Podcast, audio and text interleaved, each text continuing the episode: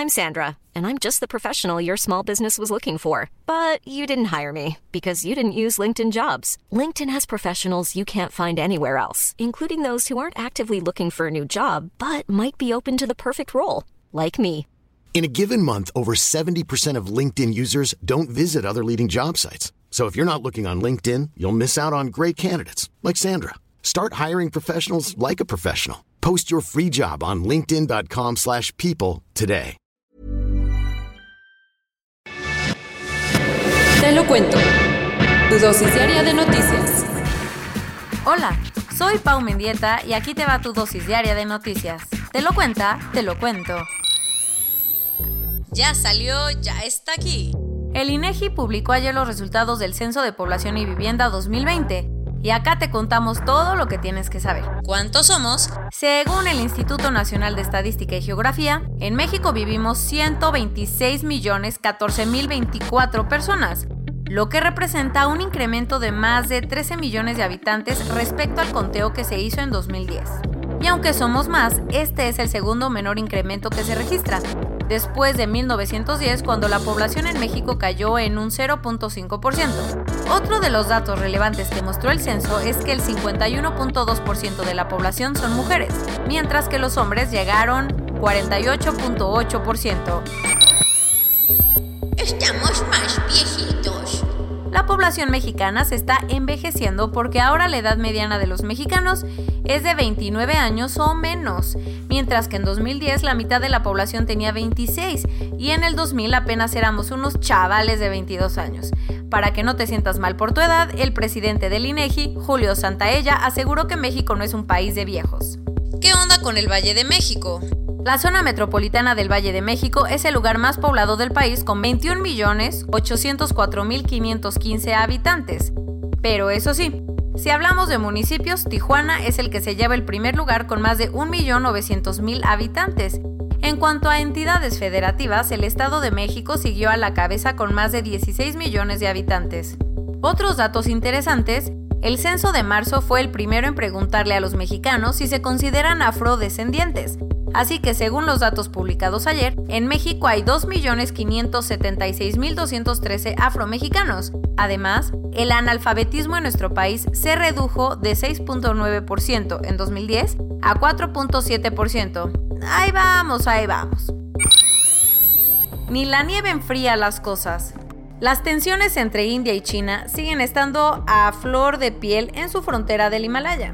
Como te contamos varias veces, los ejércitos de India y China se enfrentaron varias veces el año pasado en la frontera que disputan, ubicada en plena cordillera del Himalaya. El suceso más grave ocurrió en junio, cuando ambos países tuvieron choques que ocasionaron la muerte de más de 20 soldados indios y la baja de un número desconocido de militares chinos, en el enfrentamiento más mortal entre ambos en más de cinco décadas. A pesar de que se había logrado poner un poco de tierra de por medio el año pasado, las cosas no han mejorado mucho que digamos y hace unos días volvió a ocurrir un choque entre soldados. ¿Qué sucedió? Según confirmaron ayer las autoridades de Nueva Delhi, soldados indios y chinos tuvieron un enfrentamiento menor el 20 de enero en el área Nakula del estado de Sikkim, ubicado en el este de los Himalayas. Por suerte, los comandantes locales lograron controlar a sus soldados y las cosas no pasaron a mayores, aunque las tensiones siguen a mil.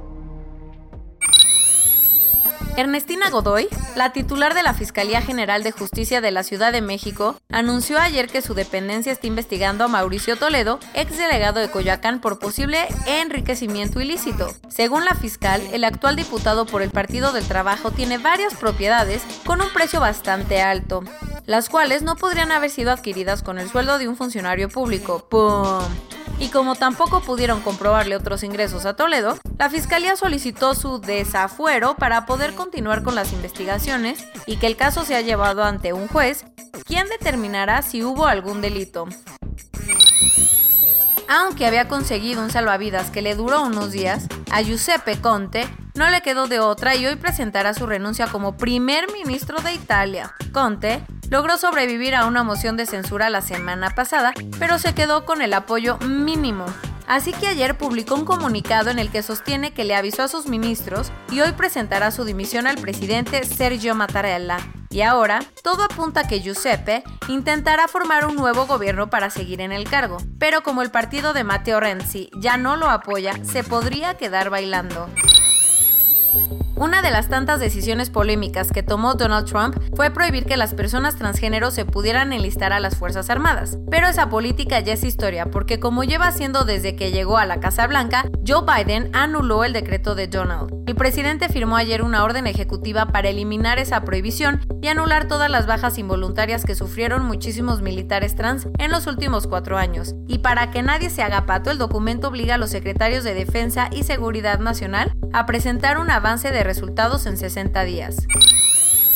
Y hablando de consecuencias trompianas, Dominion Voting Systems, la empresa encargada de los sistemas de votación en Estados Unidos, presentó una demanda por difamación de 1.300 millones de dólares contra Rudy Giuliani, el abogado de Trump.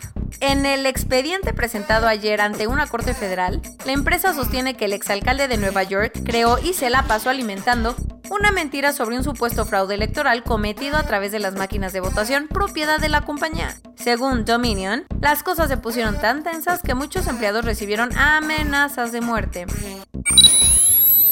En medio de la pandemia y los casos llegando al límite, los portugueses salieron a votar el domingo en la primera vuelta para elegir a su presidente.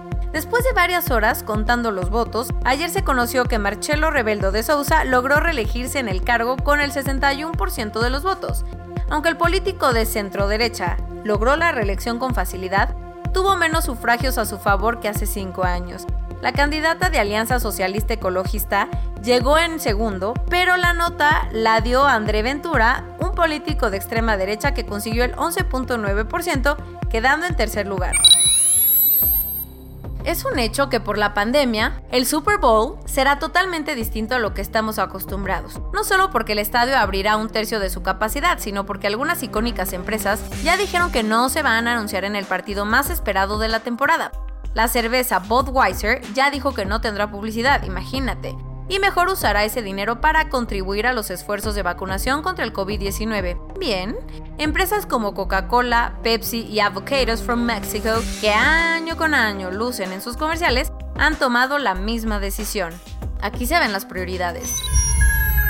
A nivel global, ya hay más de 99.655.000 casos. Y hasta ayer en la noche al menos 2.138.000 personas habían muerto. En México, 1.771.740 personas se han enfermado de COVID-19 y desafortunadamente 150.273 han muerto. Lo bueno es que 642.105 personas ya han sido vacunadas. Recuerda, por favorcito, así de cuates, quédate en tu casita. En su llamada con AMLO, Vladimir Putin aceptó mandar 24 millones de dosis de la vacuna Sputnik 5 a México, las cuales llegarían en los próximos dos meses. El empresario Carlos Slim se contagió de COVID-19 hace una semana y está evolucionando favorablemente, según informó ayer su hijo Carlos Slim Domit. A raíz de su contacto con López Obrador, funcionarios como Hugo López Gatel y Marcelo Ebrard se pusieron en aislamiento voluntario para esperar el resultado de su prueba. Las que ya recibieron buenas noticias fueron Olga Sánchez Cordero y Beatriz Gutiérrez Müller, quienes dieron negativo a la prueba PCR que se realizaron tras su contacto con AMLO. Abelino Méndez Rangel, subsecretario de Gobierno en la Ciudad de México, falleció ayer a causa del coronavirus. La empresa Moderna confirmó que su vacuna es efectiva para tratar las nuevas cepas de coronavirus detectadas por primera vez en Reino Unido y Brasil. La Organización Internacional del Trabajo estimó que las pérdidas económicas que ha dejado la pandemia entre los trabajadores del mundo ascienden a más de 3.7 billones de dólares. La farmacéutica Merck abandonó dos protocolos de vacuna contra el coronavirus luego de que los estudios clínicos no dieran buenos resultados. El primer ministro en funciones de Países Bajos, Mark Rutte, condenó como violencia criminal los saqueos que se registraron durante las marchas contra el confinamiento que ocurrieron durante el fin de semana. La Comisión Europea calificó de inaceptable los nuevos planes de distribución de la vacuna que presentó AstraZeneca y hasta amenazó de bloquear la exportación del fármaco a países fuera de la Unión Europea hasta que no se normalice el abasto. Y esto es todo por hoy. Nos vemos mañana con tu nueva dosis de noticias. Pau Mendieta se despide.